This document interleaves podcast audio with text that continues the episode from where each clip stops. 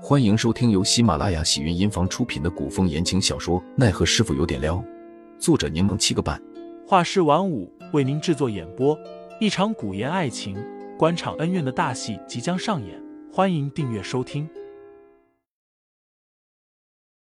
第四十九章，听墙角上，杜潇潇拦住小峰，问道：“发生什么事了？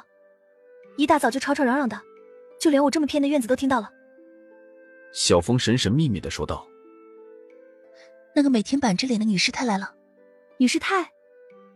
杜潇潇反应了下，才明白小峰说的是谁。想着小峰形容的挺贴切的，忍不住笑出了声。是上官奇阁主啊！上官奇竟然来了，应该是因为上官飞鹰还未回五贤阁，这才过来抓人的。杜潇潇问道：“那现在什么情况？”小峰提醒对方：“小主子，我劝你不要去凑热闹。上官阁主的表情太吓人了，本来直接拖着上官姑娘就要走的，上官姑娘死活不肯，这才闹出这么大动静。这一会儿我也不知是个什么情况。”杜潇潇却依旧要求小峰帮忙打探情况，小峰只好吩咐新来的小厮去探查一下，之后又给杜潇潇端来了洗漱用的水。杜潇潇洗漱过后，小厮过来了。将目前的状况告知了杜潇潇。上官飞鹰所住的院子名为望梅园，陈云斌此刻正守在上官飞鹰的门外，一脸的愁眉苦脸，想必刚刚也被上官琪训斥了一顿。他见杜潇潇悠哉悠哉的走了过来，忙拦住他，低声提醒道：“义母来了，如今正在妹妹的房间呢。”杜潇潇抬手表示自己不会进去，之后就趴在门边偷听。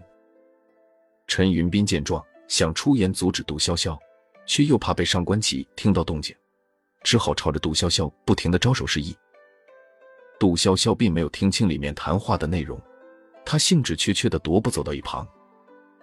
陈云斌忙凑过去问道：“怎么样？他们有没有吵起来？”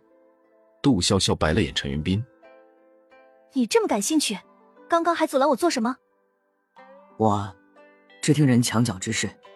非君子所为。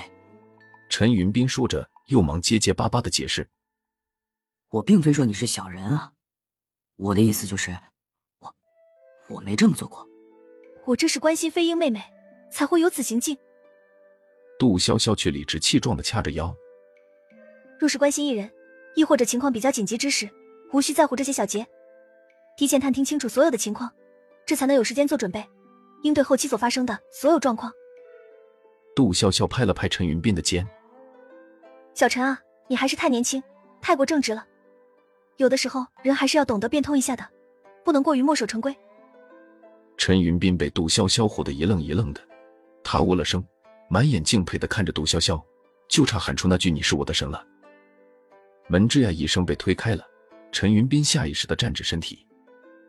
上官琪面无表情的出了屋子，那气场比清心寡欲的女师太还要可怕。杜潇潇却不怯场，仿佛对对方身上产生的强大气压毫无所觉。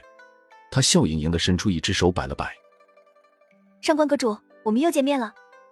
你今日依旧和以前一样英姿飒爽啊。”上官琪冷哼了声。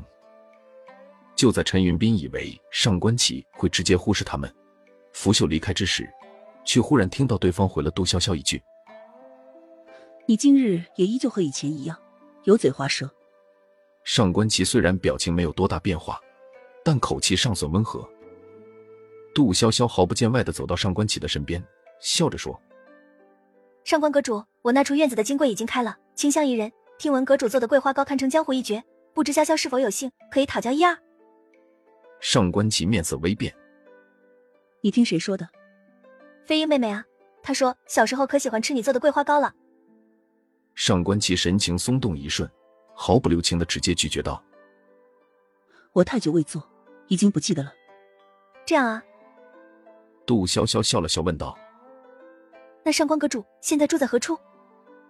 上官七冷着脸揶揄了句：“放心，我不会住在这里，惹你们不自在的。”若是旁人被这样怼，总得解释两句，亦或者不好意思的沉默不语。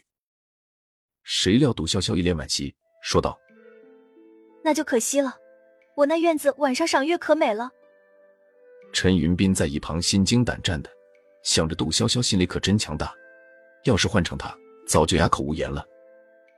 可杜潇潇不仅一点不觉尴尬，还应对自如。更令他意外的是，永远板着脸的上官启，竟还能跟杜潇潇聊上两句。听众老爷们，本集已播讲完毕，欢迎订阅专辑，投喂月票支持我，我们下集再见。